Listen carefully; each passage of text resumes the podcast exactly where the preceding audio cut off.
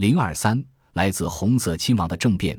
赢得独立以后，阿富汗的阿曼努拉政权在新兴资产阶段思想的影响下，进行了一些社会改革，并真十月革命后苏俄国内战争之机，出兵中亚，妄图实现在中亚建立一个强大的穆斯林国家的梦想。但是，阿曼努拉的改革措施遭到了英帝国主义和宗教势力、封建势力的反对。一九二九年。阿曼努拉政权被英国策划的叛乱颠覆。同年十月，纳迪尔继承王位。纳迪尔上台之后，即宣布阿富汗奉行中立政策，希望与英国和苏联保持友好关系。一九三一年，阿富汗与苏联之间签订了互不侵犯条约。为抵消苏联在阿富汗的影响，他在与苏联进行贸易往来的同时。成功的把苏联的军事技术人员请出了阿富汗。一九三三年十一月八日，纳迪尔国王遇刺身亡。事发后数小时，惊魂未定的世子穆罕默德查希尔沙就被推上了国王的宝座。此时他年仅十九岁。查希尔出生于阿富汗首都喀布尔，是老国王纳迪尔沙的独生子。少年时代的查希尔跟随父亲赴法国游历求学。在留学期间，他迷上了西方文学和古罗马历史，一心想当一位研究文化和历史的学者。然而，历史却过早地将国家的重担放到了查希尔稚嫩的肩膀上。一九三零年，查希尔回到阿富汗学习伊斯兰教教义，并在军事学院学习。一九三一年，他从喀布尔步兵军官学校毕业，同年与霍梅拉王后结婚。一九三二年，年仅十八岁的扎希尔被他的父亲任命为国防部副大臣，后来又担任过代理国防大臣和代理教育大臣。在法国留学期间的所见所闻，以及随同父王巡视阿富汗国土时的切身感受，使查希尔深深地意识到，要想让阿富汗走上国强民富之路，首先要实现现代化。为此。他不惜高薪从国外聘请各行各业的专家顾问，建立了阿富汗国内第一所现代化大学，并且注重发展与欧洲各国之间的商业和文化关系。人们常说，查希尔治国最大的成功之处就在于维护了国家的完整力统一。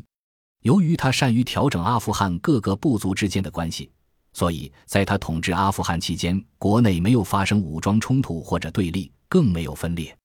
但是，任何国家都无法脱离世界大势，在桃花源中求得偏安。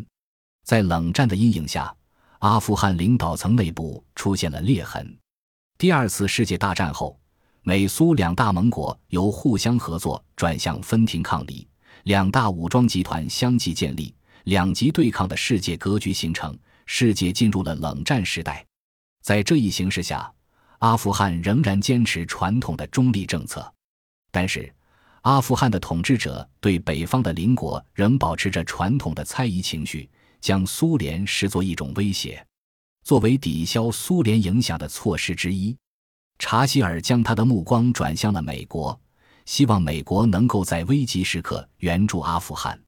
一九五三年，阿富汗同其近邻巴基斯坦的关系突然恶化，在两国边界争议地区，阿富汗边民频繁骚动。致使巴基斯坦宣布封锁两国边界，切断了阿富汗通往印度洋的贸易生命线。同年九月，查希尔国王的堂兄、妹夫穆罕默德·达乌德亲王出任首相，由此引发了阿富汗近半个世纪的动荡局面。为了谋得生存和发展的空间，达乌德采取了改善同苏联关系的措施，同苏联签订了一系列边界、贸易和邮政协议。并在许多政治问题上站在苏联一边。红色亲王达乌德的所作所为引起了西方集团的极大不安。一时间，欧美报刊连篇累牍地发表文章，断言阿富汗已成为苏联的卫星国。国王与首相在国家基本对外政策上的分歧，使得一场冲突不可避免发生。一九六三年。奉行中立的查希尔国王毫不犹豫地解除了达乌德的首相职位，任命略亲西方但总体立场与国王相近的穆罕默德·优素福接任首相。同年，查希尔国王制定新宪法，规定行政权由国王任命的首相掌握，立法权属于由两院组成的议会。在这以后，阿富汗的国际环境有所缓和。然而，查希尔国王对达乌德疏于防范。一九七三年七月十七日凌晨，喀布尔大街上一片寂静。达乌德在一批接受过苏联培训的青年军官的支持下，发动军事政变。由于事发突然，加上参与政变的是作战部队的主力，所以政府军和王室对此束手无策。政变部队很快控制了局势。三天后，苏联第一个承认了达乌德政权。统治阿富汗四十年的查希尔王朝宣告灭亡。正在国外治病的查希尔国王知道消息后，随即在罗马宣布隐退。此后，他一直谪居在意大利。